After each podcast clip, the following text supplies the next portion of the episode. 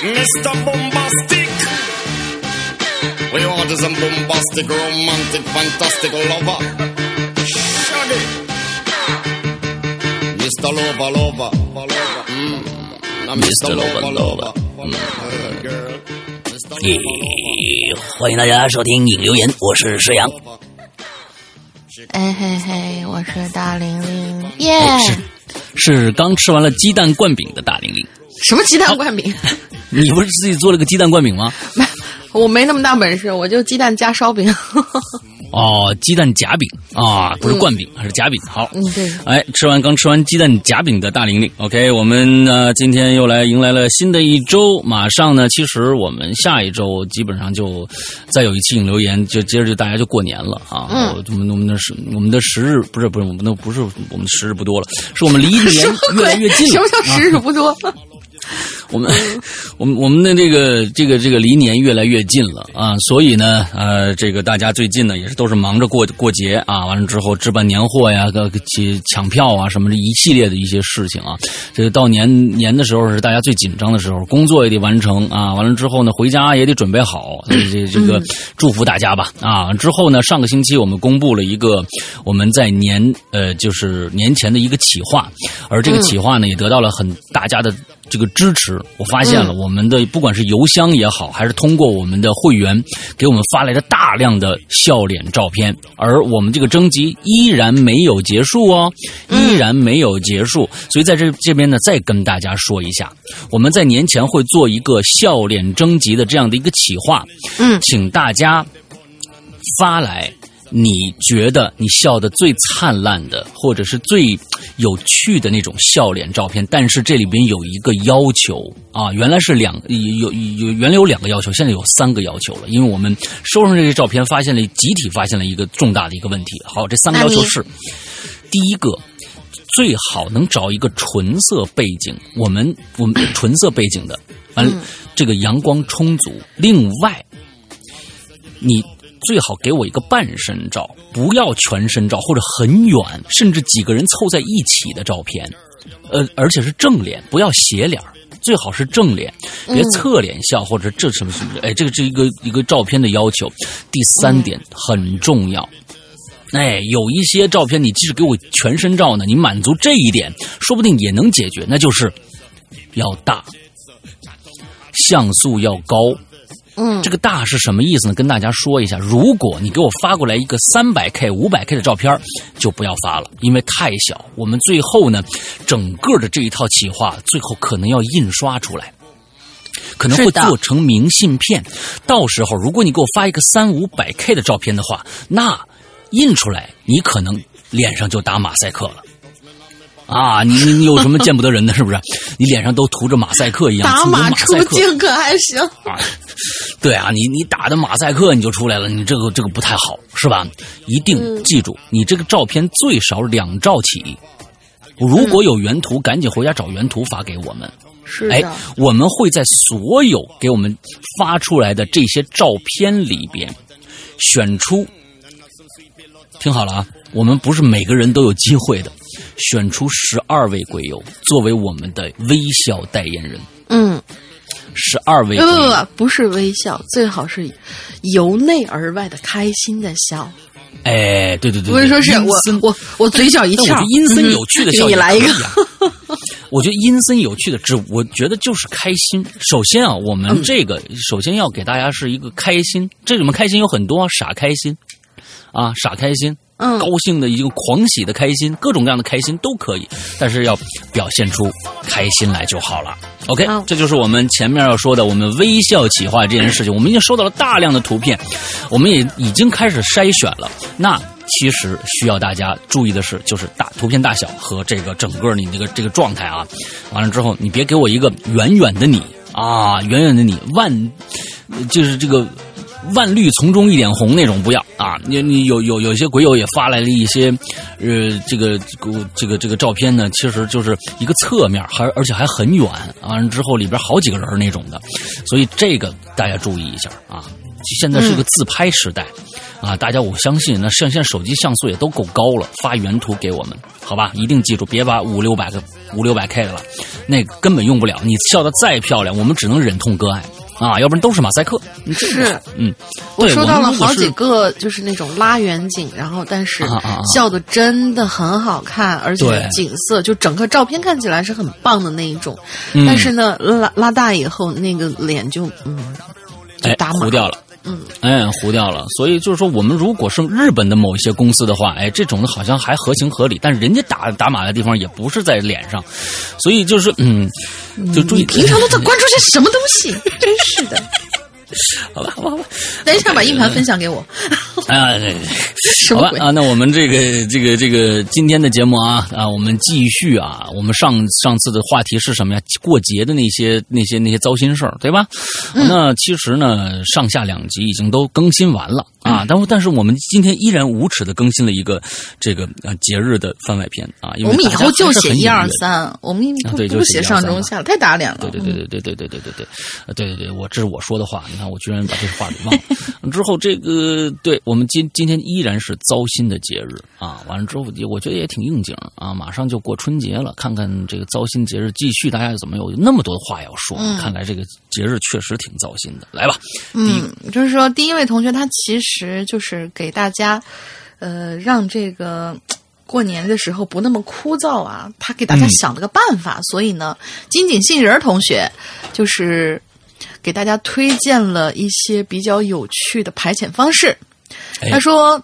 对于凭借实力单身的硬核单身狗们来说，哎，我要插句话，呃，同学们不要再说自己是单身狗了，人家狗狗自己出去以后，看中哪个小狗狗，直接就上去撩，你敢吗？你不敢，而且人家可以同时撩好几只，都不会有人说什么的。所以不要形容自己是单身狗，你过的单身狗都不如。都是像是硬核单身猫，你看你大家都能听得到那个声音，对吧？你看，就是每一次只要我一开这个开这个录音，只要一打开，它就开始叫，不明白为什么。哦嗯嗯嗯嗯。嗯，他们说，嗯、对硬核单身狗来说，只要狂刷各种呃妖魔鬼怪的电影电视剧，就能把每一个节日都过得惊悚尽爽了，哈哈哈元旦三天刚刚补完，早就想看的去年十月网飞的新剧《鬼入侵》。嗯，这个剧我在我的好看吗专栏里面，会员专区里面的专专栏里面介绍过，也在我的直播的现场介绍过这个剧。嗯，啊，美美剧版是吧？对，就是美不是本身《鬼入侵》就是一个翻拍，本身呢这就是一个美国非常有名的一个一个一个小说，也拍过电影，过去也拍过电影，本身现在就是一个翻拍，但是这次翻拍它加入了很多全新元素，完之后其实也是效仿去前年大火的一部美式，呃，就是美国的一个一个电影叫《啊 It》，也就是。小丑惊魂那样的一个模式，去又把《鬼入侵》这个剧又重新包装了一下，变成了一个过去和现实。哎，它加入了很多人文的东西。过去就是这个鬼入侵，其实就是一个水，就是一个非常非常简单的，一家人进去以后，这这个屋子里有鬼啊，所有的就就就就就是一个桥段啊，怎么样跟鬼斗智斗勇？那现在呢，其实加入了一些时代感的东西，两个是小时候和现在这样的一个对比，哎、来来来做这个剧，来在这这听人家说，嗯嗯，当人家说完以后，我咨询一个，呃，也也也可以帮普，就是大家咨询一个一个事情啊。不知道阅片无数的老大知不知道这个片儿？嗯，我们先把他的稿子念完。嗯，我看完看完了这一部剧以后，简直觉得哇，透心凉，心飞扬啊！改编自雪莉·杰克逊的，呃，写于一九五九年的哥特小说《邪屋》。阴森的哥特式大宅子就是希尔家的宅子，只不过集其主，成了这部剧里讲述的一家人的屋子，也就成了主角们的童年外加一生的阴影。为了不当剧透狗，我呢只能强烈推荐这部剧。这个网飞出品还是有一定的质量保障的，外加又是小说改编剧本，也有一定的水准吧。嗯。说起来，这部小说也不是第一次被改编成影视剧了。一九九九年的时候，还被拍成了电影，也叫《鬼入侵》。嗯，呃，英文名字差三个词儿，叫《The Hunting》，是念 Hunting 吧？嗯，看这主角就包括了《偷天陷金》里的凯瑟琳·泽塔琼斯，《飓风营救》里的莉亚·尼姆森，以及《招魂一》里面的那位神经质的妈妈莉莉·泰勒。嗯这部电影也算是我的童年阴影之一。不会啊，我觉得那部电影超好看的，好吗？也正是因为这部电影在我幼小的心灵里留下了心理阴影，才去看了这部剧。但是看完剧之后，感觉两部作品好像嗯，对木有半毛钱半毛钱的关系，除了名字之外。对，十集电视剧的体量幅度刚呃篇幅刚好能更好的探讨人性、家庭、感情和心灵的救赎这类深层次的内容，比电影中全靠现在看起来有那么一丢丢假、有些 low 的鬼怪特效吓人要高级多了。嗯，总之这就是一篇打着惊吓节日旗号的安利帖。嗯，好剧不能独吞，独乐乐不如众乐乐嘛。《鬼入侵》这部电影呢，其实也是在初一还是初二的时候，通过一档现在早已经不存在了的中央十套的影视赏析栏目《第十放映室》知道的。啊啊，，第十放映室我也好喜欢，就是说，你你完全想象不到央视的一档节目是可以如此无情的吐槽烂片，看的超级过瘾。嗯，然后是一个五一还是十一的黄金周，嗯，是的七天特别节目，每天一个类似于洞穴城堡、太空草原。哦，我我有看过这个系列。这一类的场所的主题的电影推荐，《鬼入侵》应该就是城堡这一期集锦里面的介绍的。现在还能回想到第一次看到这部电影选段的恐怖，呃，惊恐和可怖。夜风兴起的窗帘上浮现了鬼脸，哥特式的天花板图案在主角的梦魇中变形扭曲成鬼眼。巨大的 BOSS 现身时候，狂怒。狂暴怒吼的画面，一个个都是如假包换的童年阴影啊！过去了十几年，还记忆犹新呢。哎，我待会儿要重看一遍去。嗯，OK，挺好。呃，我就觉得大家有时候看到什么新鲜的剧啊，如果正好能切题，或者或者是强切题啊，就是就我就就就强嗯强扭的瓜也甜的那种啊，就是这个 呃，完了之后也给我们介绍一下，不错啊，不错。可以啊。哦，然后我就想，呃，咨询一个就是电影老司机石阳哥一个问题，就是你有没有看过有一部片子，它翻译的名字叫《鬼屋》？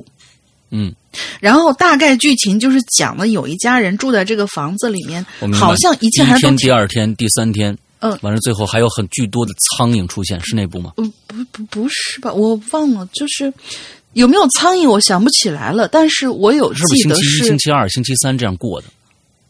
星期一、星期二、星期三，它有明显的标题，星期一啊，这这不一天的不不记得了，因为那是我太小太小时候看的一个东西。嗯就是我只记得这一家有一个哥哥，然后带着他的妹妹，哥哥比妹妹年龄大很多，然后大概就是中学生那个样子吧。就是有一天，呃，妹妹发现了他们家壁炉的下边有一个，就是壁炉的墙后面还有一个空间，然后他们好像就跑进去玩儿，最后那个哥哥也爬进去之后。好像经历了一些不知道什么，从出来之后，这个哥哥就开始变得不对劲。他经常往那个壁炉下面去跑，去待着，一待就是好久好久。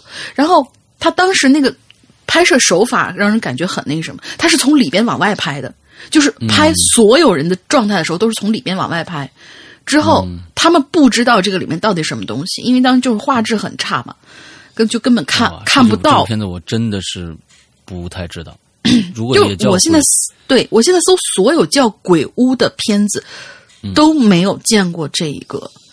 有可能是翻的啊，嗯，嗯，对，也有可能。因为为什么印象比较深，就是当时我爸只带回来两个片子，一个是《大红灯笼高高挂》，还有一个就是这个片子。《大红灯笼》那就不用说了，但是这个《鬼屋》这个片子是给我印象最最深刻的一个小时候看过的东西。对对对，你看大龄那个层次就是不一样啊，要不然就看大红灯笼高高挂这种暗示性极强的这种这种这种这种这种片子，完了之后呢，要不然就看这种极其恐怖的这，所以它它是扭曲的，嗯，不是，我是我是两个，就是双子座都是两个极端啊，这个嗯没有什么意义啊，我觉得两个都好看。对对对对对对，从从这个大玲玲生下来之后，她爸爸第一个意识到就是我操，我女儿是一个双子座，开始培养双子座的这种扭曲的人人格啊。好，来下一个，来，接着什么鬼？怎么都能说到扭曲的人格上啊？挺好，挺好，挺好啊！挺我我觉得啊，这这片子啊，呃，我肯定是不知道啊，也有可能看过，完全对不上号。因为现在壁炉啊，进去一个空间啊，出来就不对劲了，这种桥段实在太多了啊！但是呢，这个是那么老的一部片子，其实我刚才说的那个，呃，那个片子也叫《鬼屋》。呃，完了之后呢，呃，是我小时候初中时候看过的一个非常恐怖的一部电影，也是美国的。那么他在里边呢，其实也是就是一一样，就是进的屋子里边，完了全都就是这屋子里面有恶灵嘛。那个里边其实给我当年也是造成很多的影响啊，因为他压力实在太强了。他最开始的时候，呃，他让你有一个度日如年的感觉，就是他是按照日子过的。第一天、第二天、第三天，一共过了五天，这家人全死了。完了，中间有一些就是其实是一些基督教的一些一些暗示。等我长大才知道，比如说苍蝇啊、脏的东西、味道，各种各样的东西体现在这个电影里边。是当年那个时候，现在可能看起来不不恐怖了，但是当年看起来是那种压力感是非常非常强大的。嗯嗯，好吧，那我们不说这个了，说下一个君宇啊，师阳龙灵妹只好，先先来闲篇一下，谢谢。对，谢谢对龙灵妹子的夸奖，我是很负责，我是很负责，什么意思？应该是我对他的夸奖吧？对呀，是谢谢龙灵对妹子龙龙灵妹子的夸奖吧？是谁夸谁呀？这是？应该是我夸他，我确实说他很负责的一个人，就是把所有的这些东西都写完了嘛，填坑嘛。啊，那个对字没没没有那什么，没有写对啊 啊嗯。不过呢，不过这五个事件呢，我十一月。啊，就写好了。本来在险的系列里边就可以完结了，我也只我也站好楼了。不过每次都会习惯听完前一期，顺便加点和主播互动的闲薄再放上去，结果结果就被锁铁了。嗯，石阳哥呢说我心很大啊，我也就谦虚的这个接受了吧。不，你不要谦虚啊，我说啥就是啥。嗯，我每次呢都有强调，我觉得都是呃，我什么？我每次都强调，我觉得都的不。恐怖的小事，这什么什么什么意思？啊，这个又没写清楚啊。我每次都有强调，我觉得都觉得都的不恐怖的。我觉得啊啊，我觉得那个都的是不是又打错了，又打多了啊？他今天是多打字儿啊，就像人们常常会一晃眼儿，觉得墙角站了一个人，其实一看只是什么东西摆的摆放方式。嗯，那么我感觉我在日本遇到的事儿呢，就是这个级别的，所以呢就没怕。哦，他没把这个当太太太大的事儿，嗯，而且整天都在兴奋的吸这个吸收着各种新鲜事物，根本就不会太在意。不过呢，回来写故事的时候，因为就只是在回想这些奇怪的事情本身，恐怖指数就相对提高了。而且当时呢，我是一周写一期，写完才发现，纳尼这么多吗？嗯，纳尼这么多嘛？好吧。啊，对，其实这是证明了一点，就是，就是你你的思想会让一件事情变得越来越不可思议。有的时候啊，你你开始不在意这事儿就过去了，也没什么事儿。你细想，对呀，我当年为什么就找龙灵了呢？为什么就找他越来越诡异？你觉得这个事儿哈？嗯，好，这你得问猫姐，你你你问我也没什么用。好，闲篇结束，继续讲述。这次的事儿呢，不是发生在日本，也不是发生在我身上，甚至我都没有亲眼见过。不过呢，却觉得应该是事件的后续。我先补个背景：我姑啊，嫁到香港了，所以我弟弟呢是个香港人。我们去日本呢，也是直接在日本机场会合，回去呢也是各回各家。就在回国后的一周。我接到我姑妈一个电话，我接到我姑啊，不是姑妈，我也是姑妈，其实啊，我接到我姑一个电话，我姑就问我：“你去日本玩有没有遇到什么奇怪的事儿？”那介于啊，我姑是一个比较迷信的人，我自然就说了没有。啊，这么多奇奇怪怪的事儿和她说，他他肯定吓死了。我就问他，我说：“您问这干嘛呀？”他说：“呀。”你弟弟这几天有点怪。从日本回去以后吧，他好像常常都在睡懒觉，而且常常一天大部分时间都在睡。哎，那去旅游之前啊，我这个弟弟啊刚刚辞职，所以现在闲在家里，加上他常在这个夜里头啊玩游戏，所以白天都在睡觉。我觉得也正常。我姑开始也是这么认为的，但后来呀，有一天晚上，她开始觉得不太对劲了。大概是我弟从日本回去的第三四天吧，他晚上两点多起夜，啊，就是这个姑姑晚上两点多起夜啊。其实我们咱们其实常两点多睡啊，比如写稿啊什么的到两点啊。我弟呢，晚上一般都会挂在聊天室里，所以睡觉时间呢，我大概也知道，两点其实不算什么。就像我们现在《鬼影人间》会员专区正在更新的一个故事，叫《地狱》，已经更新完了，上周已经更新完了，《地地狱》。那个故事其实讲的就是熬夜的事儿，对吧？但是现在其实那个恐怖点对于我们来说不是特别强烈，因为大家熬夜的时间越来越多了，十二点一点睡觉也非常正常。嗯，来，咱们接着啊，姑妈两点多起床起夜，就发现我弟弟房间灯还亮着，于是就敲敲门提醒。那一般呢，我弟呢会很不耐烦的，就是就说就就说知道啦。然后呢？至少关个灯，意思一下。还是粤语？那那肯定是香港嘛。记啦，哦，知道了吗？记啦，翻了翻了翻了翻了翻了翻了啊！什么要睡啊？什么啊？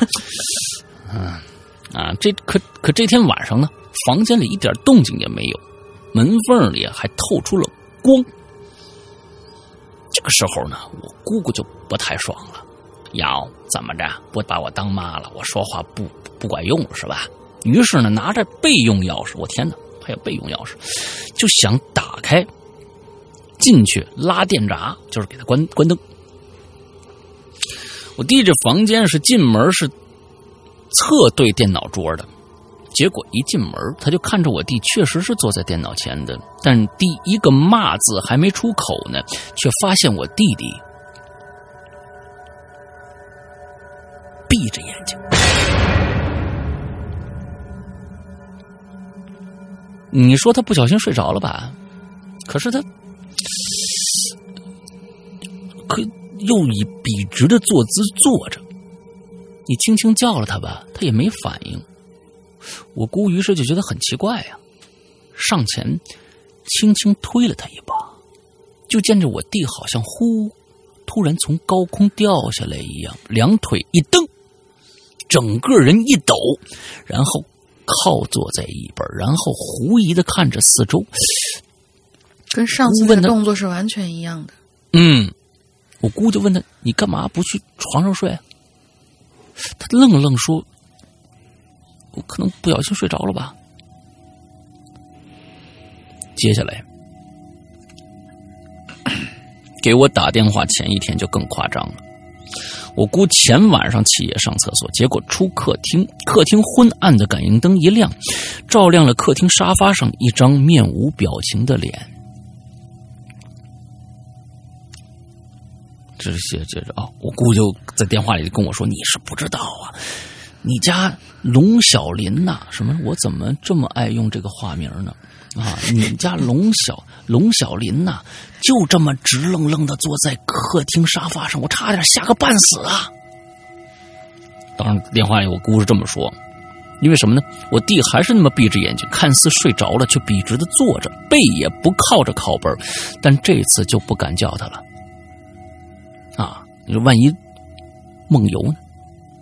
可这孩子从来没有梦游过呀，是吧？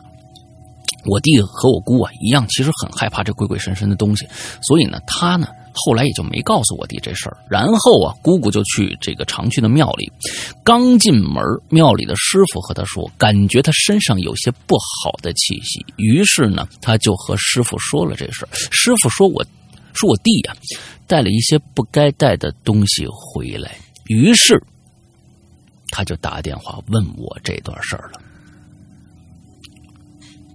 该带了一些不该带的东西回来。其实呢，他们两个人是在秋叶原的一些书店里买了一些绘画本回来，没有告诉他妈。哎，仅此而已啊！加一句啊，你去刚开始吧？我当然去过了，我当然去过了。好吧。哎，哎，刚开始我是有点嗤之以鼻的，因为我姑呢神神叨叨，我是一向不屑的。不过说到他梦游，不说了我弟梦游，我就沉默了。毕竟我也看到一次他那么坐着就睡着了。于是我认真的回想了整个行程，在有带东西这个提示的，在这个带说带东西回来这个提示下，我还真想起了一件事儿。那天发生在秋叶原的一个书店里面，啊，是吧？啊，不知道啊，让你看到日本的第二天，就是第一个故事的那个下午，出门不久，我们经过了一个神社。本来这里不是定了要去的景点但是经过大门呢，我突然看到远远的在神社院子里有两株半人高的樱花树，纯粉的，一点杂色都没有，还开得非常的茂盛。之前有提到我们去日本的时候啊，是四月底了，本来就是樱花季的末尾。前后呢又下了两天的大雨，我们当时只能看到三三两两的樱花树，还有半树樱花，所以呢，看到这景色，当时啊，我觉得超级新惊喜，于是马上走进社神社的院子，但走近了看才发现，不是樱花树，是人们把粉色的纸啊打了个结儿，挂在灌木的枝桠上。那我发现日本好像有好多这样的，嗯嗯，起伏嘛，起伏的一些东西。对对对对，跟着进来，我弟啊，就当时就好奇，他呢就偷偷抽抽下来一张，打开啊，发现是张千纸，我就看到了一个字儿“胸”，那不是人体部分那个胸啊，嗯，是胸敌胸级的那个胸，嗯嗯，我以为是再来一张呢。你不要这么冷好不好？Sorry，你不要这么冷好不好？再来一张还行啊。这个我没法讲下去了啊！再来一张还行。那个对对胸，看来啊，这些粉粉签啊，都是就是求签的东西啊。我在在其实要去过那个日本的话，经常有这种寺庙啊，的里边就有这种签你抽完了以后，有一些解签的地方，有一些化签的地方，也有一些起伏，你可以把那签留在那儿，或各种各样的啊，都都有。我就看到一个“凶”字，这个时候刚好有管理员走过来，告诉我们快要闭馆的时间了。我弟呢一时没办法处理这张钱，既来不及打结送回去，又不能丢在地上，于是随手一掖就把签纸掖进包里了。那个包是我送他的，基本是个正常的双肩包，不过有个独特的设计，那就是外面有防雨布，做了个类似兜。帽衫兜帽一样的设计，可以拉起来盖住包防雨，他就顺手啊塞在那个兜帽的缝里头了。嗯，想到这个事儿，我就和我姑妈说了，我说我能想到的就这一个了。要不你看看他那个包那个帽子夹层里那张签纸还在不在？拿去问问。后来我姑啊说那师傅太神了。那天呢，他就拿着那张签儿拿去庙里，刚进门，师傅一看到我姑就说：“你带来了。”看完签以后，师傅很不满意，不是应该在秋月园买的那本书才对吗？这是什么呀？好，那个那个没没啊，不是啊。看完签以后，师傅说签上有怨，于是拿过去烧掉了。P.S. 说真的，我依旧是不信的。师傅看你当天又回来了，肯定知道你八成带东西了呀，对吧？所以这句话呢，他他他觉得，哎，也不一定是真的。问你要签儿的，那就是老师傅；问你要书的，那就是乌龙院的老师傅。呃，就是老司机啊，乌龙院的老师傅啊。好，那个什么呢？哎，我是觉得呀，这东西也没法证明是真是假，所以我们就秉持一个观望的态度啊。咱们这说明老师傅人真的很神呢，对吧？嗯，就算是看秋叶原带回来的画本，那老师傅，你咱们也不能说人家就不就不务正业，是吧？嗯，有有很多都是很牛逼的人啊，对吧？人家是，人家看的不是漫画，人家看的是。寂寞是吧？嗯，是不是以前这么说的是吧？啊，十一月的一天写这些事的时候，我故作漫不经心的问我弟，我问他记不记得这件事了？他说记得。我问他那天签上写的是什么？他说具体他不太确定了。我弟日语的就日语啊，就是看动漫自学自学水平，那已经很牛逼了啊。他说好像是和感情有关的胸签。不过呢，他当时还注意到一点，那张签纸的背面还用手写了一段文字，类似是被小三上位后的诅咒对方的话。诶，啊，他当时还吐槽说，日本人骂骂人的词汇真贫乏啊，横竖就是去死混蛋之类的，八个牙路什么之类的啊，真的是，嗯，日本就没有用器官骂人的，啊啊，没有用器器官骂人的。这这个其实我是觉得这个，嗯，真的是一个挺挺挺有趣的一个啊一个事儿啊。第五页啊，呃，还还接着来来了，还有有第五页，他接着把上面的写完，接着来第五页啊，就是在日本的第五页。本来这是这次日本异闻录的结局了，可是你们猜怎么怎么着？我准备整个番外出来。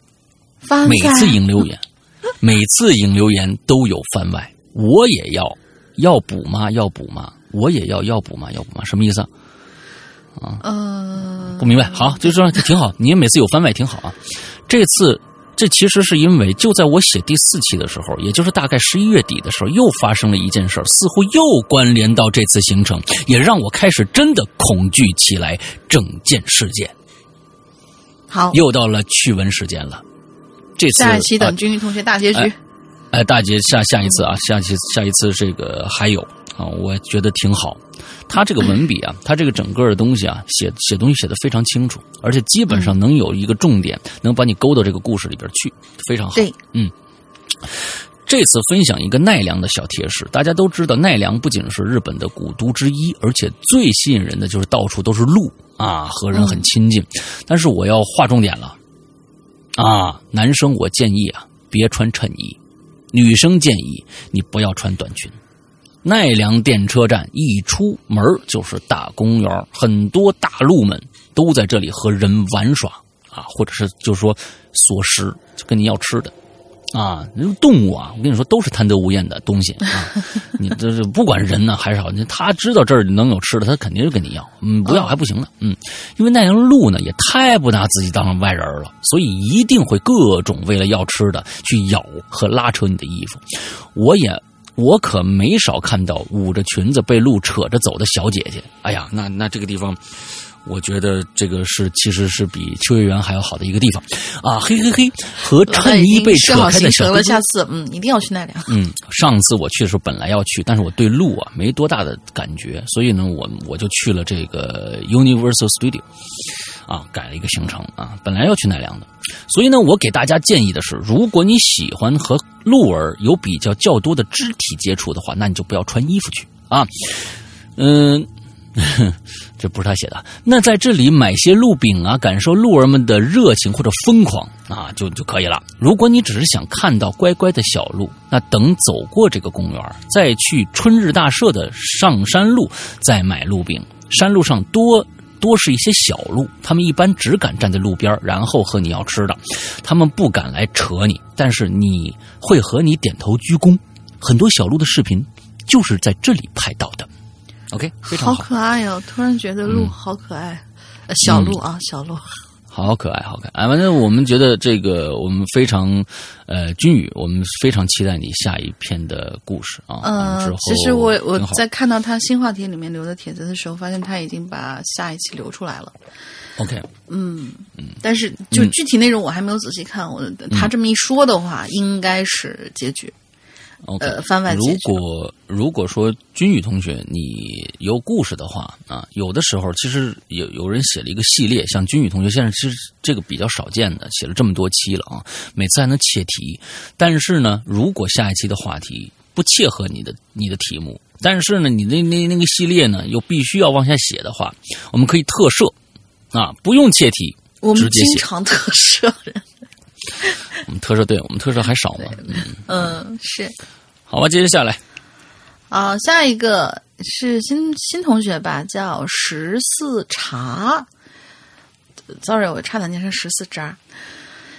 嗯，山哥龙姐好，收听你们节目有一年了。哦，我知道我为什么把他的稿子选中了，因为他夸了我们一通。哦老大不是曾经说过吗夸了我们一通，这种稿子我一定要。只如果后面故事很烂的话，我们只念看前面夸我们的一部分就好了啊。嗯，不是，是他他嗯，他很长，你知道吧？就这个故事很哦长。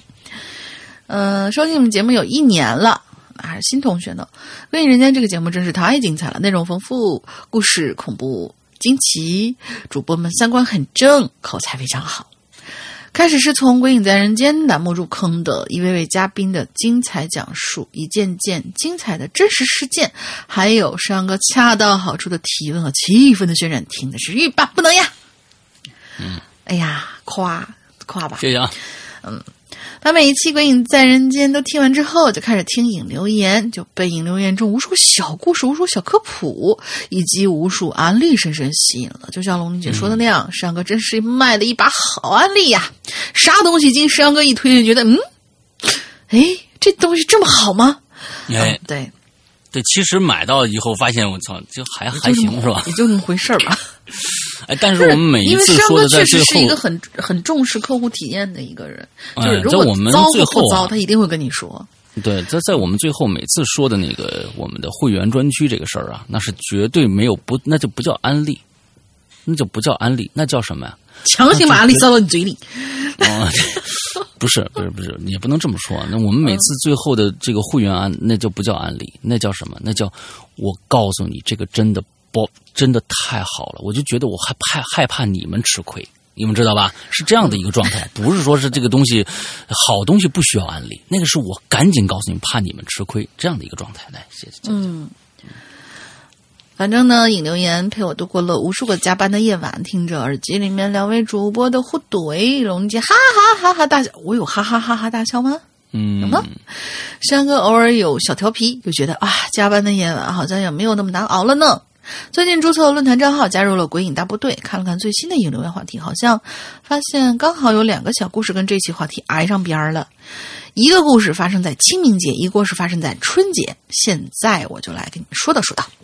嗯，第一个故事是一位非常好的小伙伴跟我说的，他是灵异敏感体，但是对于能够感呃，但是对于能够感知到灵体存在这件事儿，他其实是非常非常非常非常害怕的。其实大多数人都这样害怕。你说青灯每次跟你说的很自然，他要每一次遇到什么事情的时候，他也毛，心里也毛。嗯嗯就，你们不要现在对最近你不要老骚扰青灯。最近松青灯青灯那个就就是给我留下了一个新印象，所以我给他那个起了一个新外号啊。哎，啥？对他不以后以后已经已经不叫青灯了啊。啊，他我们俩之间呢，我对我这个员工的这个爱称叫怂灯啊。来接着讲，怂。哦，这个我承认，就是 有很多事情，有很多事情，我说你直接问老板就好。他说我咋问？我不敢。就他老这样，知道吗？啊，怂灯啊，来来来，接着来，嗯嗯，哎哎，我讲哪儿了？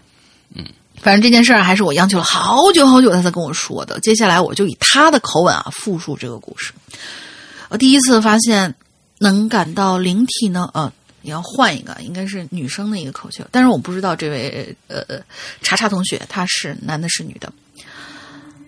嗯、第一次发生，我发现我能感知灵体呢，是在高中的时候。那年刚好和我的爷爷，是我爷爷去世的第二年，是正好清明节的。清明三天假嘛，爸妈就回老家扫墓了。我没有跟他们一起去。爸妈不在家的日子，我总是能玩得很晚。我在二楼房间里听音乐，画着画，一直画到了快一点钟。忽然觉得，哎，有点渴了，就起身下楼到客厅里打了杯水。楼梯一共有两跑，因为两，就应该是两段各呃对地的两节是吧？量量词不一样，就折叠应该是啊下去再下去，对，两节。嗯，一跑连接到一楼的客厅，另外一跑就两两段吧，我觉得应该是。另外一跑呢，就连接到二楼。这两炮楼梯中间啊有一个平台，虽两然跑不是两炮，好吧？你不要把你的那个内心的一些看到一个包子加一个足字就认认成为是火字旁那个那个字儿，好不好？啊，是两跑，不是两炮。哎你刚刚说是两炮，嗯，昨天，偷看老炮儿暴露了，真是。嗯，这两跑楼梯中间有一个平台，虽然我不怕黑，但是为了看清路，我还是把楼梯上的灯全都打开了。清明节的深夜啊，格外的安静，细细绵绵的细雨阻阻隔了城市喧闹的声音。屋里的一点点动静都可以听得特别清楚。端着水杯的我慢慢上着楼梯，听着自己的脚步声，哒哒哒哒哒，终于走完了第一跑楼梯。突然觉得有点困啊，觉得好累呀、转身开始走第二跑楼梯，才没走了几步台阶的时候，就突然听到身后的平台传来了一个声音，不大，但是非常清晰的呼喊声。是在喊我的名字。那一瞬间，我整个人浑身僵硬，鸡皮疙瘩还起了一身，手里的水杯变得寒冷刺骨。我的脚僵在了半空中，屏住了呼吸，头也不敢回。但是我绝对没有听错，因为屋子里太安静了，一点点的小声音都显得格外清晰。因为我听到的是过世的爷爷在喊我的声音。我的爷爷是喜欢用方言来叫我名字的，而且只有我的爷爷会这么叫我。回过神来的我不管不顾的冲上了二楼，关上了门，冲到电脑跟前，把音乐的音量调到非常非常就最大，躺躺到床上，用被子盖着头，这样度过了一个晚上。第二天，爸妈回家以后，我跟妈说起了这件事儿，妈妈轻描淡写的说：“哎呦，你听错了吧？怎么可能会有这种事儿呢？”但是。从此之后，所有的清明节，妈妈都会要求我一定要一起回老家扫墓。嗯，听完这个故事以后，我好奇的问他：“我说会不会是因为你爷太想你了，所以回来看你了呢？”我朋友皱着眉头说：“嗯，就算他想我，我也不希望他回来看我，因为听到爷爷喊我名字之后，那一系列的生理反应完全是。”完全不是因为恐惧而导致的，而是生理上自然而然做出的反应。这种反应让人非常的不舒服，我不希望再经历第二次。嗯，我又继续问他：“那除了清明节，其他时间会发生奇怪事儿吗？”他说：“其他时候倒是有，清明节的时候没有。呃呃，清明呃，其他时候倒是没有。清明节的时候，清明节的时候就能经常听到奇怪的声音，但是我会刻意的去避免发现。”这些好朋友的存在，比如说天一黑就开很大的音乐，基本上十点就会上床睡觉了，断绝一切可以听到、看到他们的行为。嗯，哎呦，听他说完以后，无奈有点好笑。我说：“好吧，那今年的清明节遇到什么奇怪的事了没有呢？”他说：“嗯，有，爸妈不在家，然后我就听到三楼有。”人来人往的脚步声。好了，这个故事结束了。好，不要以为你放了一个音效，它还会有下，会有后文，不是？它就开始第二个故事了。嗯，第二个故事发生在春节，是小伙伴的妹妹跟我说的。这个故事比较短，情节倒是不惊悚，反而有点离奇的那种。那么这个故事呢，就以妹妹的口口吻来叙述吧。这个事儿呢，是我和姐姐还小的时候发生的。当时我八岁，姐姐十岁。我和爷爷奶奶、爸爸妈妈住在镇子上，姐姐住在城市里。过春节的时候，姐姐一般会从城里回到镇子上跟我们一起过节。一般都是腊月二十九早上从城里出发，中午就能到镇上了。嗯，那年的春节也是这样。腊月二十九中午，约莫十二点的时候，姐姐就到了。但是她大家觉得无聊嘛，我就提议我们到镇上去逛逛吧，可以逛逛商店，逛逛书店。附近呢，况且附近呢还有一座小山，那是我最近最喜欢去去的地方了。我希望带着姐姐一起去玩。跟大们大人们说了这个建议之后，他们头也不回的啊，去吧去吧去吧，就答应了。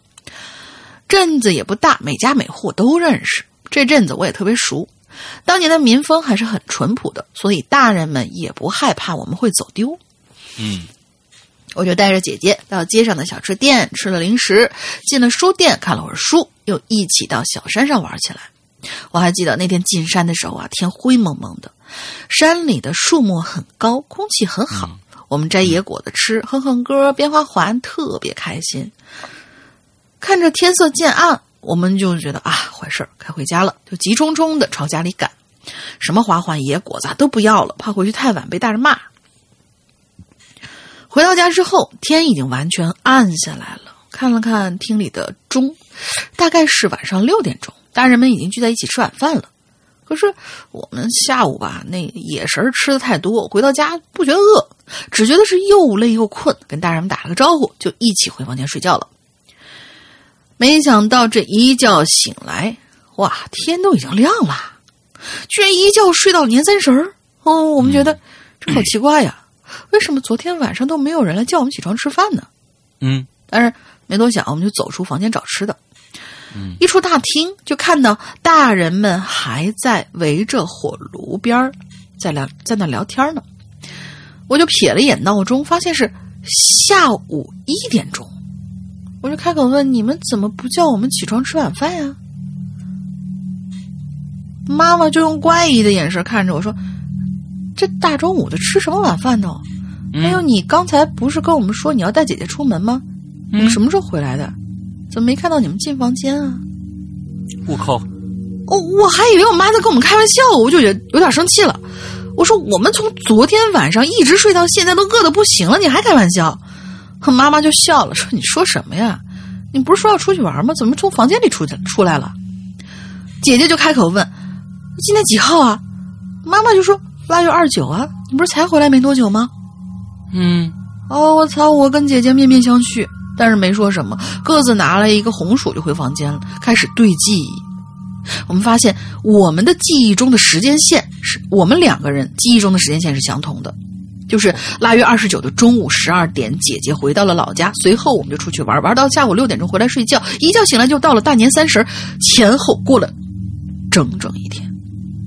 可是从大人们的时间线上却是这样的：腊月二十九的中午十二点，姐姐回到老家。随后我们说了出去要出，我们要出去玩，但是却没有出门，而是回到了房间。到了一点多的时候，我们又从房间里出来了，前后只过了一个钟头。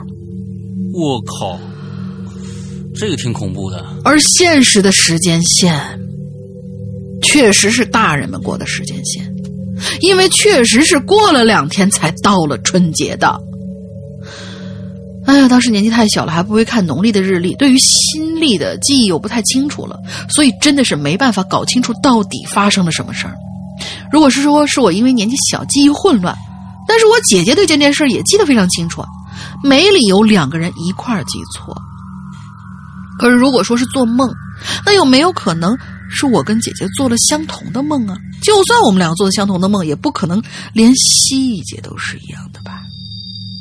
那再如果说大人们是一起骗了我们，那也没必要骗我们这么久吧？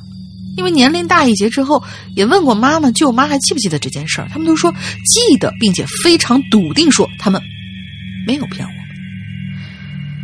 所以呢，那天到底发生了什么事儿？哼，谁知道呢？也许就是在山里玩耍的时候穿越了时间线吧。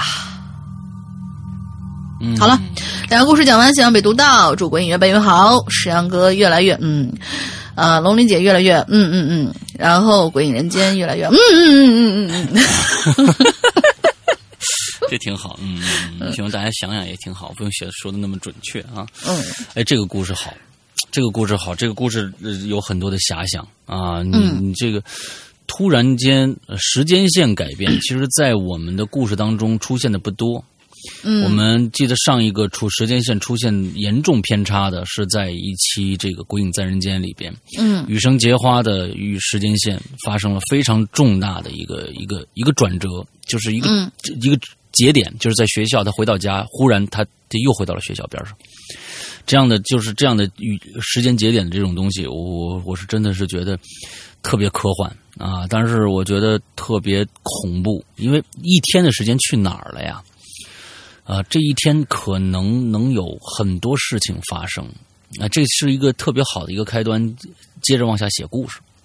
哎，其实，哎，在那一天里，我当时在想，我说，哎，你你们不是去看书了吗？有很多证人应该可以给你们作证，你们去挨个问问呢。如果是长成年人，可能会做这个举动，小孩可能就不会了。啊，但是你要知道，这个二十九的话，可能你不是说开店的那个人可能还比较负责，那逛书店的这些人又会有多少？腊月二十九嗯哎，大家都在、在家里面，什么年货都已经买好了吧，都在筹备着什么该、该干嘛干嘛的这样。嗯嗯嗯嗯嗯，所以觉得这个故事挺挺挺有趣。好，咱们接着来下个不二晨啊，石阳哥大玲玲晚上好，听归影两年了，但是却刚刚注册账号，并且是第一次留言，文笔不好，多多包涵。我从小就生活在一个非常美满的家庭里，现在的我呢十六岁，在家里算是很小的。我呢有两个舅舅，大舅呢特别能干，非常的厉害，他对我呀很好。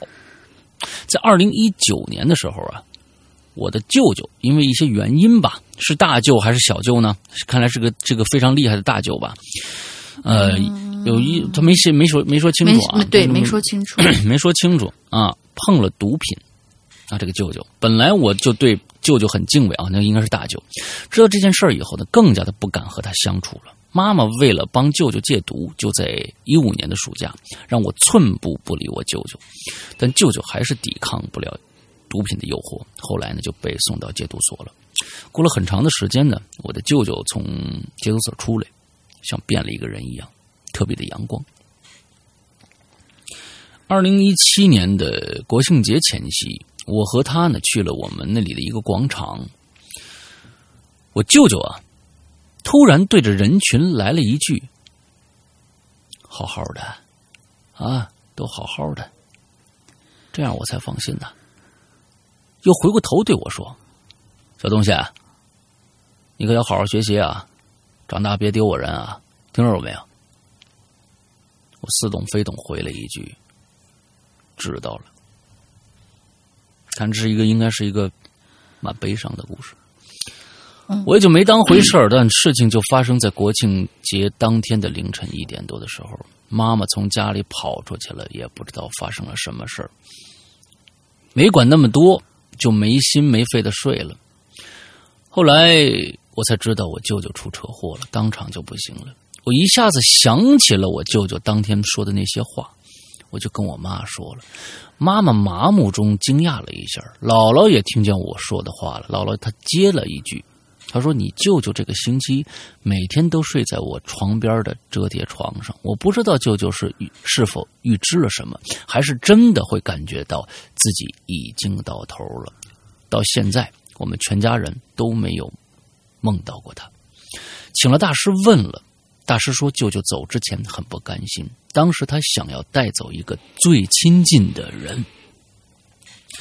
大师的话令我毛骨悚然，因为在舅舅走的第二天，我的脖子就开始肿了。我们这儿呢都叫肿榨菜，应该是就是甲甲状腺的问题吧，甲状甲状腺肥大啊，能传染的那种。但到后来也就没什么大事儿了。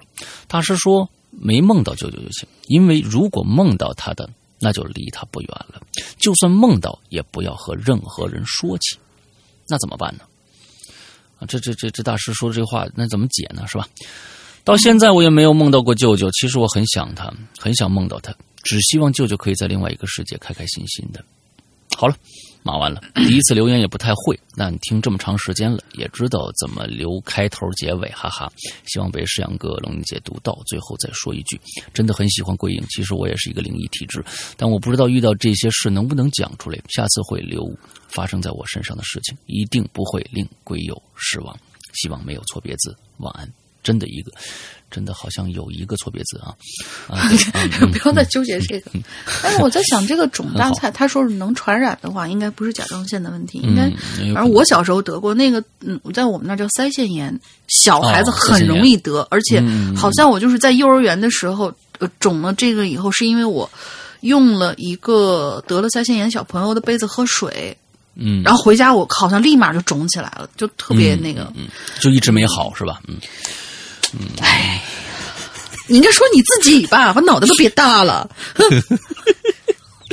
哎，咱们咱们先说上一个故事啊，我嗯是认为，呃，有一些事情可能我们没必要用一些灵异的事情去解释，可能用一些其他的方式，可能解释我们觉得可能是更能让我们感觉不一样吧。如果你的舅舅真的是因为毒品这个事儿啊，真的在这里面说，我有一个朋友就是因为碰了毒品，那个人在我我有两个朋友，第一个朋友是我高中时候、初中时候就认识，呃，跟我同年龄，但是他在高二时候就走了，哦就是因为吸毒就走了，啊吸毒过量，对，吸毒过量。完了还有一个朋友，嗯，是一个以前我好像说过啊，是我过去的一个相对来说比较好的一个朋友，最后他也是啊，就是吸食大麻。大麻算是其实不算太太成瘾的这种这种东西啊，就有有些国家不是还那个好多还合法呢吗？美国的就是学生们好像就觉得大麻就跟就是在中国偷偷抽烟那种感觉其实是一样的。哎，对对对，但是这个东西确实不是，毕竟是有致幻的这个，然而它还是也是能上瘾的。他沾了这个东西以后啊，就开始越来越不像他了。完之后，呃，整个人的状态，他是一个过去很好的一个音乐人，但是嗯。自从沾了这个东西以后，这个人的性情大变啊，因为大家也知道这个东西不合法的，完了之后很贵的，所有的钱全部用来买这个东西，完了之后就为了享受那一刻的那个、那个、那个飞的那个感觉，完了之后整个人、整个家全都是乱掉了。所以这个东西不管对你来说，其实有的时候你你图一时之爽，但是你要知道这是会毁了一家人的。这个东西千万不能碰，千万不能碰。你你首先要知道，我首先拒绝，我主动去拒绝。但是有的时候，我再请大家注意，现在年轻的孩子经常去逛夜店什么的，我那时候是没赶上啊，这挺幸运的啊。我就觉得夜店太太燥啊，夜店很多不怀好意的人是在你的杯子里面或者在其他地方会会会给你下东西的。之后千万记住，不要喝其他人的东西啊，不要给吃任何别人给你的什么小药丸、蓝色的小药丸什么之类的东西。那个东西真的，你吃上一次，有可能就离不开了，离不开，这一辈子可能就毁了。因为很多人，咱们咱们在只只说一件事儿，谁能有毅力像我这样每天跑步呢？啊，你连这个都做不到的话，你拒绝毒品是这不要去莫名其妙的夸自己，坚持每天跑，嗯坚持每天跑步和坚持这件事情，根本是两种，就是毅力上，如果就关于毅力的事情。如果你连这个都坚持不了，不要去想，就说你有自己有多强大啊，根本强，这个人面对于生理反应的时候，根本没有那么强大了，就。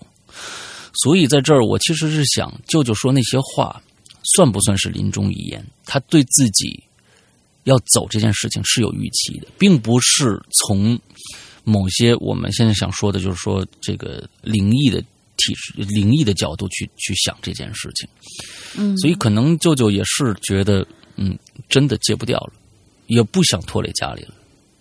所以我觉得是可能很多的原因，可能是从这方面吧。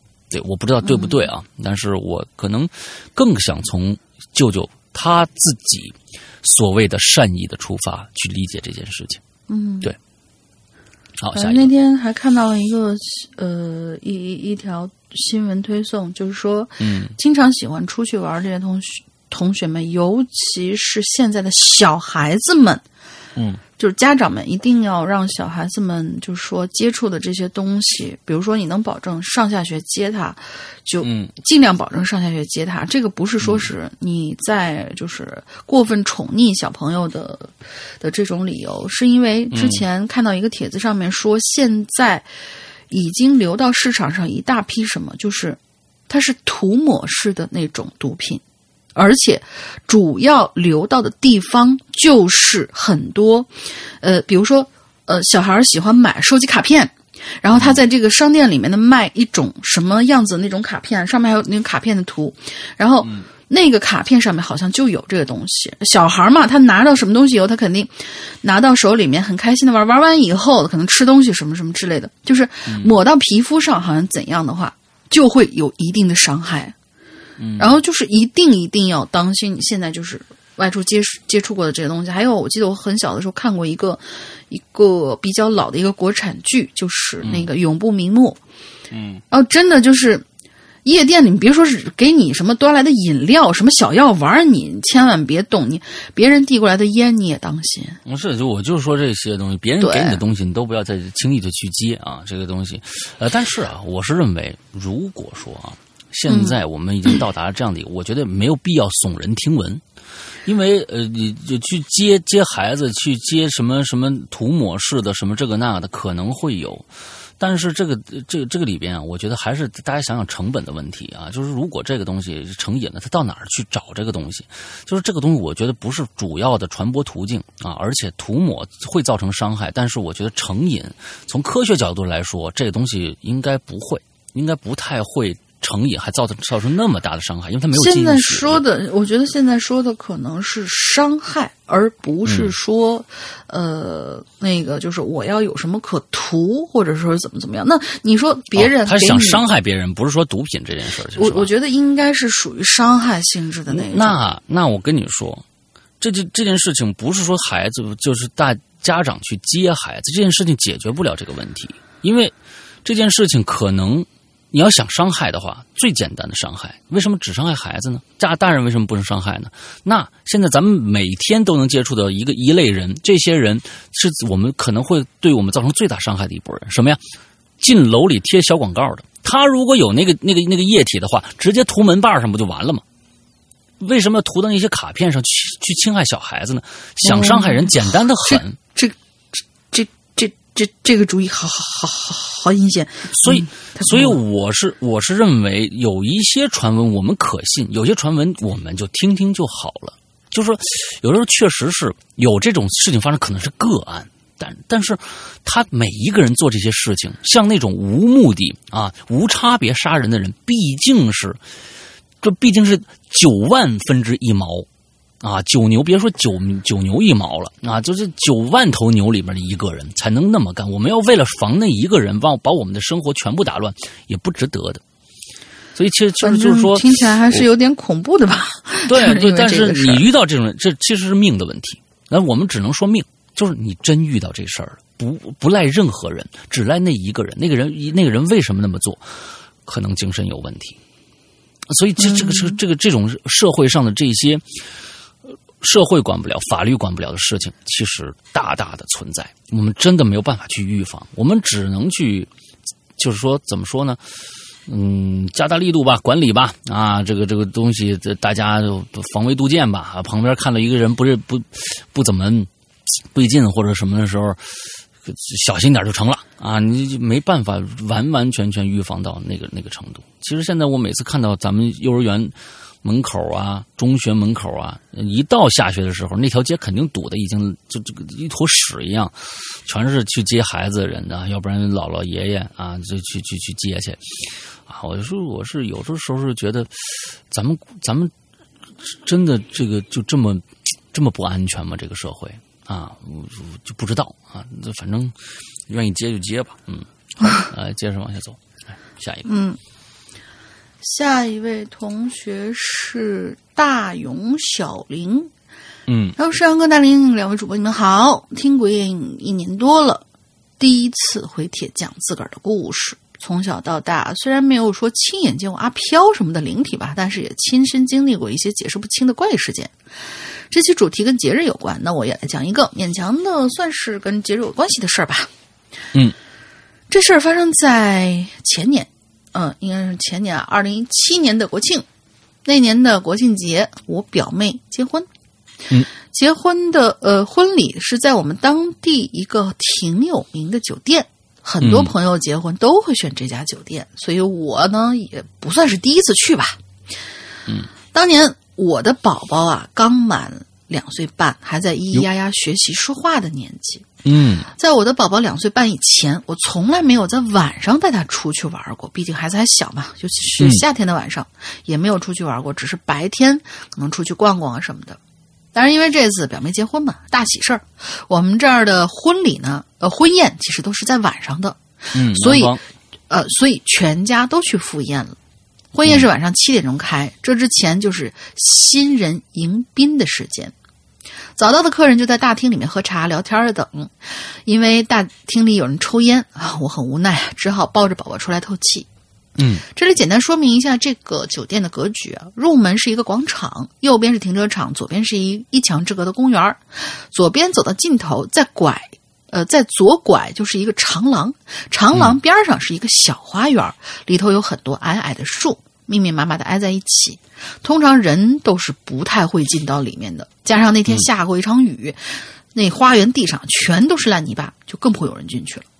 嗯，穿过这个长廊，就到了我表妹结婚婚宴的大厅，而我的表妹和妹夫是在长廊的另外一头，也就是靠近广场那一头，就站在那儿迎宾的。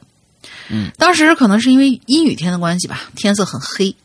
因为是晚上，两岁半的宝宝虽然学会走路了，但是我坚持还是抱着他，走到我表妹那边玩了一会儿之后，妹夫说：“夜戏就快开了，让我带宝宝回大厅。”而嗯可怕的事儿就是回大厅长廊时候发生的。嗯，长廊里头啊是有灯的，但是灯光挺昏暗。我抱着宝宝一路往大厅的方向走，这个时候宝宝突然就趴在我的肩膀上，嘿嘿，笑了一声，然后就叫了一声“姐姐”。我条件反射的回头，我以为是谁在背后，但是我后面却一个人都没有。我就问宝宝说：“哪有姐姐呀？”结果我的宝宝突然就直起身子，用手指着长廊旁边的花园里说：“姐姐，姐姐在那儿。”我当时汗毛都竖起来了。我看了一眼他指的方向，那边只有矮树丛啊，什么都没有。然后我就抱紧宝宝，小跑着朝大厅的方向过去，边跑边说：“没有，没有，没有，没有，什么都没有，别瞎说。”第二天，我的宝宝就发烧了，而且发烧的很奇怪，身子很烫，但是没有任何感冒的症状，精神很好，能吃能睡。一直到了有小孩有时候确实发烧他，他他没有感觉，他不像大人反应那么强强烈。嗯，一直到了第三天，宝宝烧退了，但是紧跟着我自己呢就发了烧了，嗯也是除了发烧以外，任何其他的感冒症状都没有，也没有发烧时候那种浑身酸痛的感觉。哦，这奇怪了。嗯，然后过了一天，我的烧自个儿就退了，然后就好了。嗯因为那天结婚是大喜的日子，这事儿我没敢跟亲戚朋友们说，只在宝宝发烧的时候告诉了我妈。我觉得宝宝很小的时候，还是尽量嗯不要晚上抱出去吧。嗯最后祝鬼影人间的鬼友们新年快乐！第一次写文，不知道文笔通不通？很通啊！对于听过很多鬼故事的朋友来说，这个故事可能算不上很恐怖，但是真的是我亲身经历，没有一点虚构。我觉得对于一个母亲来说，宝宝的一切安全，就是有可能牵动你所有神经的一件事情。所以你我很理解你觉得这件事情很恐怖。嗯嗯，如果以后有机会的话，或者有合适的话题，我再来讲讲。嗯，比如说我的一些托梦的故事，全都是真实无虚构的哟。也是因为自己亲身经历过，所以才相信这个世界上真的有很多奇妙的事儿是解释不了的。好了，废话不多说，也祝山哥越来越有，嗯嗯嗯，但是玲玲越来越，嗯嗯嗯嗯，鬼影人间越来越哦耶，嗯。这个挺好，这个我挺喜欢啊，这个我挺喜欢，这种表述方式不错，啊，挺好，挺好，挺好啊。这个这个对小孩嘛，经常说小孩能看到一些大人看不到的东西，小孩的眼睛更干净一些啊，所以嗯这个东西嗯真的是没有办法去解释啊，咱们只能是呃听一听。啊，等到等等一些我们的真的一些真正的科学家来验证验证这些事情啊，有些科学家，嗯，科学就是我觉得现在，嗯，你说，你啊先说，，科学其实真正的科学是什么？科学真正的科学是怀疑，真正的科学的态度是怀疑这件事情，我怀疑它是假的。这件的事儿，我绝对没会不会有那种确凿，要不然咱们好家伙，这种量子力学啊还有什么的，那怎么能打破牛顿的那些力学？到现在能出现这么多的完全跟过去的力学系统完全不一样的学科呢？不可能。所以我们要抱着怀疑的态度看任何的事情。所以我怀疑大玲玲。你怎么又扯到我身上了？好吧，好吧，不说了，我没想反正就是嗯。，我自己我我自己觉得吧，就是因为前两天看那个一个片子里面，他曾经有说过一句话，我觉得还挺认同的，就是说，嗯我们比如说嘛，我们看到一个瓶瓶罐罐，我们觉得它真的还是假的，在鉴定它的时候，鉴定哦，这个地方有一个什么什么东西，我操，假的，但是。过了五十年以后，你再看这个东西，用其他的方法去鉴定这个留下来的这个痕迹的时候，你才发现，其实这个东西是真的。有的时候说辨认真假，并不是说我们当时就断定它是真还是假，而是我们当时科技可能达不到。所以有没有鬼这个事儿，我们也不下定论，也可能是我们现在科技达不到，对吧？那么前两天还什么一亿五千年前的什么波长过来，是吧？大家还在考虑要不要回复？不要回复啊！对对，嗯，不要回复。嗯。啊，丽丽白啊，两位主播好，听你们节目一年多了，前些天注册了注册，呃，今天这这个这这种开开场白挺多的，都一年完刚注册账号什么的啊。前些天注册了论坛账号，成为了一个新鬼友。关于这期话题呢，本来这想着是没什么故事可跟大家分享的，但是昨天我突然就想起了去年中秋节的时候家里发生的两件事儿。嗯，啊，中秋节啊，中秋节那天晚上。我的男朋友原本是要和他们家里人呢一起来聚餐的。到了下午五点左右的时候，男友打电话和我说，他们晚上的聚餐取消了，因为之前订的包间啊订晚了，实际是没订上的。所以呢，他在他亲戚家呢准备再聊一会儿就散了，然后直接来我们家接我，我们一起出去吃点东西啊。我这边欣然答应。大概过了一个小时，他又打电话过来了。啊，那我以为他到我们那个小区门口了。当我接起电话的时候，听到电话那头焦急的说：“他爸爸的女朋友（括号）。哎呦天哪啊，好好好乱！男友父亲和母亲在他年幼的时候便离婚了，过年过节都一会聚一聚，关系也算融洽啊。就他爸现在还没结婚啊，离婚以后就没结婚。他爸爸的女朋友 啊。”给他打了个电话，说他爸爸出事儿了，正在抢救，他得去他爸那儿。我当时啊挂了电话，感觉整个人都很懵。大概过了十几分钟，我缓了一下，才发现自己什么都没问也没说。于是呢，我就给他发消息，问他到哪儿了，情况怎么样。很快，他再次打电话，声里声音里带着哭腔。他爸爸的女朋友刚才打电话过来，说救护车还没到。但是他爸爸已经没有呼吸了。男朋友有些凌乱的叙述完之后，他说他正在开车，先先挂了电话。再之后就是他赶到医院，接着连夜去了殡仪馆，没了，嗯，人没了。因为路途遥远，他们也在不停的奔波。我想去陪他，可是被他婉拒了。我看了看表，已经快九点了，于是只能自己出门吃了点东西。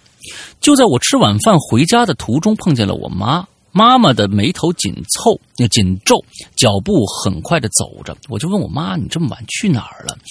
妈妈说：“外公的腿脚突然不听使唤了。”啊，看来是经常。他说又不听使唤了，看来以前发生过。今晚他就住在外公家。再后来的几天里才知道，在那天夜，在那天晚上，外公半夜病得很厉害，开始发烧，说胡话。当天晚上就住进了医院，但是在之后的两三天，高烧一直不退。爸妈呢和我舅舅二姨轮流在医院守着。一天早上上班前，听到爸妈在小声谈着什么，我便问他们在小声说什么事儿，为什么声音这么小？于是妈妈就开始给我讲了这两天发生的一些事儿。嗯，呃，讲哪儿了？嗯，妈妈呢说，我外公这次又是给东西缠上了。那我外公好像是灵异体质，这样的事情发生不止一次了。其其中一次差点要了外公的命，以后有机会再讲。妈妈说，其实就在第一天晚上，她就有这种感觉了，感觉外公当时的面部表情和走路姿势特别像以前一个同样住在这个小区。已故的老头的那种感觉，很快就被我妈抛到了脑后。再后来，就是我爸爸在陪在晚上陪着外公的时候，发现外公不会叫我爸爸名字了，连平时惯用的称呼都叫不出来。还有就是，我爸妈同时感觉到，每次在他他们打开病房的时候，就感觉很难受。问他们怎么个难受法，也说不清楚，只是说呀。感觉进那屋子就很难受。后来就是妈妈叙述的，说姥姥来医院看过一次外公之后，就自己回家了。因为姥姥他们从小在农村长大，对这些事情呢格外的敏感。于是呢，姥姥就孤身一人在家弄了一只碗，碗里倒入水，立筷子了啊，手里拿着一根筷子立在碗里，然后就开始念名字，念的都是他们认识的，但是已经不在的老人的名字。当念到那个老头的名字的时候，据姥姥亲口说，那筷子嗖的一下。就自己直愣愣的站在碗里头了。嗯，要不是妈妈给我讲，我根本不会信。一直觉得这是电影里和《鬼影人间》里才会出现的桥段。之后的事情，嗯，就是姥姥拿着黄纸去医院，在外公的病床前点着，然后呢画圈念叨念叨之类的。整个过程很快。然后就头也不回的走了，一直走到离医院最近的十字路口，才将剩下的纸扔掉。神奇的是，第二天，外公的烧就退了。那好吧，一点都不神奇，因为这种事儿在我外公身上发发生过太多太多次了。关于去年中秋节的故事差不多讲完了。就因为去年的中秋节发生了一系列的事情，我开始打心眼里觉得这个节日并不是那么的美好的节日，甚至还有点邪门。关于男友父亲的事儿，其实在事在事发前一天就有预兆了。那天中午我们刚好在一起，男朋友发现手机上有两个未接是他爸爸打来的，于是他就拨回去，只听见他爸爸在电话那边说：“不是明天才聚餐吗？什么？今天？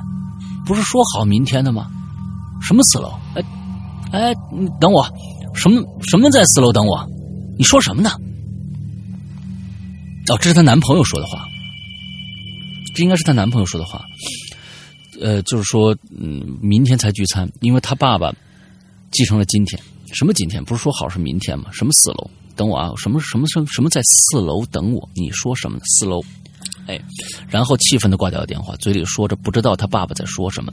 聚餐时间明明是早就说好了，安排在中秋节晚上的，非跟我说，非跟她男朋友说，今天她在四楼等我过去。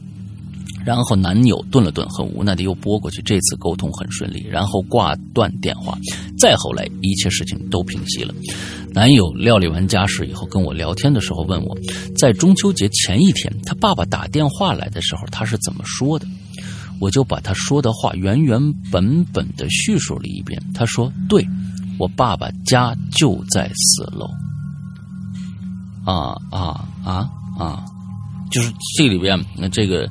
呃，我觉得就是莉莉白啊，因为这里面纸带啊特别特别的复杂啊，嗯，有时候你在叙述的时候，他他他，可能你说的是另外一个他，但是前一个他是另外一个人，所以这个他你一定要在下一次写的时候一定注意这个纸带写的更清楚一些就好了。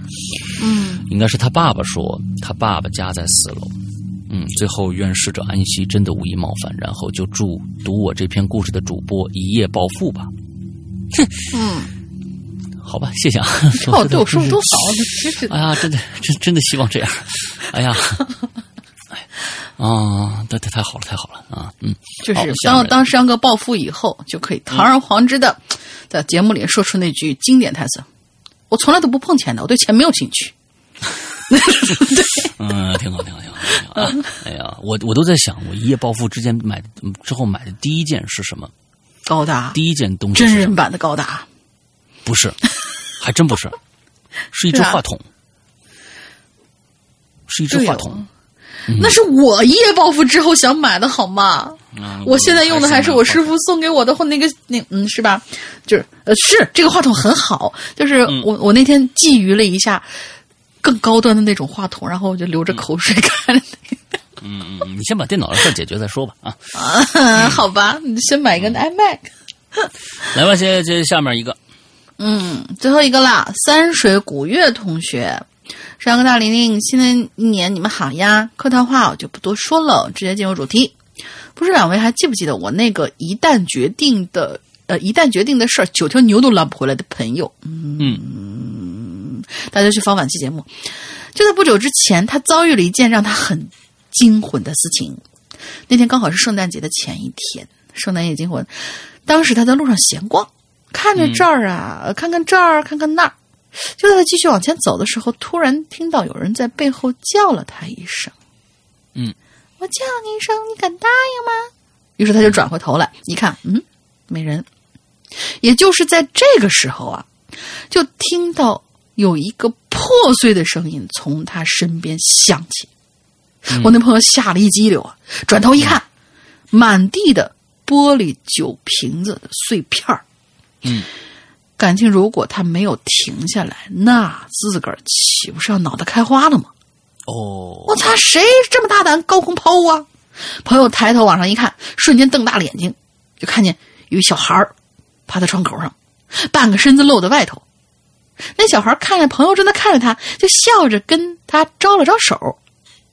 朋友被吓得，就是呃，我看啊，朋友被吓得大叫，就跟他说：“别出来，赶紧回，赶紧进去。”啊，周围的人因为朋友大喊大叫，也注意到那个小孩。与此同时，小孩似乎是被朋友的表情和声音吓到了，就在窗口边上突然哭了起来。好吗？小孩这一哭可不得了，身子开始在窗口边摇摇晃晃，吓得下面的大人们的心呐都提到嗓子眼儿了。就这时候，从窗子里伸出一对手，就把这小孩啊给拉回去了。之后就是一个妇女抱着小孩出现在窗口，一脸的不知所措。哎呀，终于放下心来的朋友开始对着这妇女破口大骂，骂她不好好看好孩子，要是出什么事儿，后悔怎么办？啊，不是你后悔都来不及。这妇女抱着孩子怎么办？不是出事儿怎么办？后悔都来不及。哦，后悔怎么办？这时候我我经常就是说话的时候，脑子里面想的是这个意思，呃两个意思，结果把中间的这个省 词连接词就省略掉了。然后衔接出来就是一个很很很搞笑的一个嗯一个结果，然后这妇女抱那孩子呀就不停的道歉以及道谢，朋友呢也不好再骂下去，就摆摆手驱散了围观的群众，然后就走了。回家的途中，朋友庆幸，要不是发现的早，一条鲜活的生命可能就这么没有了呢，两条吧，不然就要么就是他掉下来，要么就是他砸着你。嗯，对你，你这把配那个瓶子首先砸上你，把你砸晕了。完了之后呢，你还其实是没有没没完，完就孩子从上面掉下来把你砸死了。呃，哎，两条鲜活的生命啊！我就一般的恐怖片都这么拍啊。对你做了什么孽？就前两天看到有一个就是最最稀奇的一件事情，就是一个路人被楼上掉下来的狗给砸成了高位截瘫。这个事儿我还是觉得挺奇怪的。对，然后可是朋友回头想想吧。如果不是那个莫名的声音叫住了自自个儿，自个儿可能脑袋开花了，然后也就发现不了那个小孩吧。那么，问题就来了，谁叫了我呢？但是现在想想，那声音特别的陌生，反正他是从来就觉得自己没有听到过的。这个就是我朋友的故事，希望是安哥大玲玲能够喜欢。我是三水古月，咱们下期再见。P.S. 俺是男嘞。嗯，我听出你是烂嘞。你 这个这个文法一般男的，嗯嗯，一般都是个男的，嗯。那是上次我们可能说是他，嗯，这名字是不是听起来像像女孩子还怎样的？是个湖嘛，湖水的湖字啊。完了之后，这这挺好。哎，我我觉得你这朋友挺牛逼的啊！我觉得你这朋友这个性格我挺喜欢的啊。完了之后就是真的是还还在那个时刻啊，赶紧把那孩子叫住啊，这这挺好，嗯。对，我们今天我们的或其实是会有很多那种那种人，就是说是，呃，遇到这样的事情以后，首先第一个反应抬起头来就是你干嘛？谁家小孩这么捣捣乱？而这个朋友所想的第一件事情是让这个小孩子注意安全，嗯，然后才想到自己没有被砸到，然后就就就怎么怎么着这种。我觉得这这这个朋友真是不错。挺好，挺好。嗯嗯，好，我们今天的全部节目结束，在这儿再跟大家说两件事情。一件事情呢是我们的笑脸征集的这个活动，刚才没有说我们的征集，你照片怎么发？这一定记住啊！我们的照片，如果你不是我们的会员，不在我们的 VIP 的微信群里面的话，那呢，你就可以直接把你的照片发到我们的邮箱，这个“鬼影人间全拼”“鬼影人间全拼”@新浪点 com。这样的一个邮箱里边，如果你是我们的会员，并且在我们的 VIP 群里面，请找我们的官微君，把你的照片发给他，同时注意你的尺寸大小，还有我们的要求，呃，是笑脸，正面的笑脸，阳光灿烂的笑脸，最好人物是大一点的，不要很远很远的笑啊。还好没有人给我们发他的小学的集体照啊，那那个这个挺好啊。好，那我们接着，这是第一件事儿。第二件事情呢，还是要安利一下我们的会员专区啊，会员的这个这样的一个服务。每次在我们的引留言结束，都会说我们跟会员相关的这样的一个话题，因为这是我们的最主打的产品。呃，因为嗯，这是一个良心的。啊，完了，童叟无欺的，你你你听了就知道有多好的这样的一个东西啊！呃，首先日日更新啊，日日更新，而且会员专区里面百分之八十的节目是为会员度身定制的，也就是其他人根本听不到的。所以呢，就这个解释我觉得非常准确，也也就现在避免了很多人去问，哎，我是不是买了会员所有的节目都能听啊？不是。而这个会员专区里面的所有节目，是为会员专门定制的，啊，有好几个栏目啊，包括现在非常大火的“扬言”这个栏目。啊，虽然现在我们的这个老版 A P P，苹果版 A P P 还没有呈现，在我们但是在我们接下来要发布的这个安卓版的 A P P 里边，我们就会有这样的一个在会员专区专门有一个扬言这样一个栏目。这个栏目呢是我在扬言怪谈，我在花椒上的直播的这个节目，所有的录音的剪辑。也就是说，多出来很多很多的故事，而这些故事只有在会员专区能听。那有很多人说，那个你，那你直播平台不是也能听吗？不是啊，直播平台你除了当天来你能听得到，剩下的时间呢，我会把以前的节目全部删掉。哇，咔咔咔咔，一个奸商就是这么几对，嗯，对啊，对对对，这个不是因为是我们我们其实不是想要就是就是一定要用用这个去怎么着。威胁你必须进了会员才能听完整，其实不是这样子，因为那个平台上面，它给你转播出来以后，有很多音效，还有声音上面的一些效果，你听着的那个。感觉已经是被压缩到了极致的一种糟烂的一种声音了。而作为做有声的我们来说，我们对声音是有洁癖的。我们一定要就是在每一次做这个节目的时候，在现场要给声音洗个澡，最好对，把最好的那个版本录下来以后，然后让大家戴着耳机的时候，至少你耳朵是舒服的。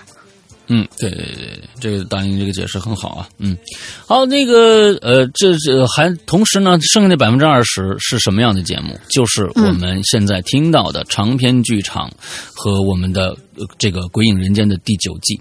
呃，我们会不断更新这些，而这些节目会员有一个非常长的一个时段能提前听到，而且是同步在更新，不像我们现在在我们的免费平台呃更新的一些故事。完之后，这些故事呢，可能是很长很长一件事情，可甚至有些是一一年多、两年前的故事了。而呃，那个更新更新度又非常的慢。而我在我们的会员专区里边是可以实时更跟跟听的啊，每每年每个天，呃，每周最少更新两集的长篇剧场。这些东西是呃，可能我们拿上架在在在单独购买的话，呃，购买的话又过了很长的时间，所以有个非常长的一个时间的提前的收听量。而且，并且注意，这些故事你只要订购了会员，这一年的会员，这一年，比如说你听到了一个长篇故事，以后我们会把这个长篇故事单独拿出来售卖的时候，这个故事你是不需要买的，因为在这一年里边，这篇长篇故事就已经是你的了。而且我们不是过了期，像很多的一些订阅，你大家说的很多，哎，我是不是全部买了？完了之后，所有的节目都能听？那种订阅方式，你过了今年以后，你剩那些都又。就看不了了，听不了了。而我们的会员制度是购买制的，不是订阅制的。我们的购买制就是你在这一年你买了所有的故事，你在你如果你第二年不续订了，这些故在这一年里发布出来的故事，你永远是可以听的，相当于已经买下来了。这是跟其他的一些会员制很不同的一点，很不同的一点。所以大家请大家注意啊，百分之八十是为。会员专专专门定制的，剩下的百分之二十有可能会上架其他的地方，比如淘宝店或我们的普通专区。但是在这一年里边，你收听到的这些故事是你不用再花钱再去购买的啊，这就是我们的会员制，每年只要两百三十八元。剩下的，如果说你想现在想去收听了，想去购买了怎么办？目前来说，在这个星期的时候，我们还只有苹果 APP、苹果的 iOS 系统上。才能购买，呃，才能下到我们的 APP 啊。我们是通过 APP 购买的。那呃，苹果用户就可以在 App Store 里面搜索“归隐人间”四个字，完之后就可以下载我们的 APP 啊。接着就是如何购买会员了，有两个途径。第一个途径内付费，在 APP 里边你直接付二三八，呃，给到呃我们给到苹果，完之后苹果呢再给到我们一部分分成，是这样的一个状态。但是我们不希望这样，因为苹果毕竟拿走了百分之三十。百二三八里百分之三十被苹果拿走，那我们希望，如果大家可以加一个微信号的话，那我们就可以收到这个全款了啊！我直接在这个微信支付二三八，那我们其实能能挣得更多一点。对，就是这样的一个。同时，就通过这个微信号完之后，大他我们的这个英子啊，我们的我们的这个管理员还可以把你揪到我们的微信群里面去，我们的。二群已经马上就满啊，三群马上建立啊，所以已经人挺很多了，每天在那聊一些奇奇古怪的事情啊，希望更多人来加入我们的这个这个 VIP 的大家庭啊。之后特别好奇三群里面会是什么样一种场景啊？对，不知道，到时候再说啊。完了之后，微信号，微信号是什么呢？鬼影会员全拼。鬼影会员全拼啊，把这个鬼影会员全拼输进去，搜索这个人，你就能看到我们的标志 logo。完了之后点进去啊，英子就会热情的接待你啊。完了之后这个对，呃。把你交揪进我们的这个这个群里边啊，有的时候，但是英子也有工作，有的时候回的可能会慢一些，请大家不要焦急，请大家不要焦急，为什么不理我呀？我们这个不是一个，就是我们不是一个真正的公司的运营模式啊，有很多的接待员，你像淘宝上那些接待员那么多啊，你你说一句话，他马上回你，不是这样的。我们还有其他的工作啊，我们的英子还有其他的工作，所以呢，他可能会回的慢一点，几个小时之内没回你是很正常的，请大家不要。交集，OK，好吧。那大玲说一个进群密码吧。进群密码就是今天我们一开始的时候讨论了一个很经典的呃恐怖片吧。嗯，然后被改编了很多很多次。恐怖片叫什么名字？三个字儿的那个那个版本。因为我们到后面又讨论了很多其他的相关的一些内容。嗯，三个字的那个版本。OK，好吧，那就是今天的进群密码。那么这一周的《鬼影人间》。呃，不是这个影留言到这儿结束，祝大家这一周快乐开心，拜拜。混了，老大已经，嗯，拜拜，拜拜。Everybody knows that the dice are loaded. Everybody rolls with their fingers crossed. Everybody knows the war is over.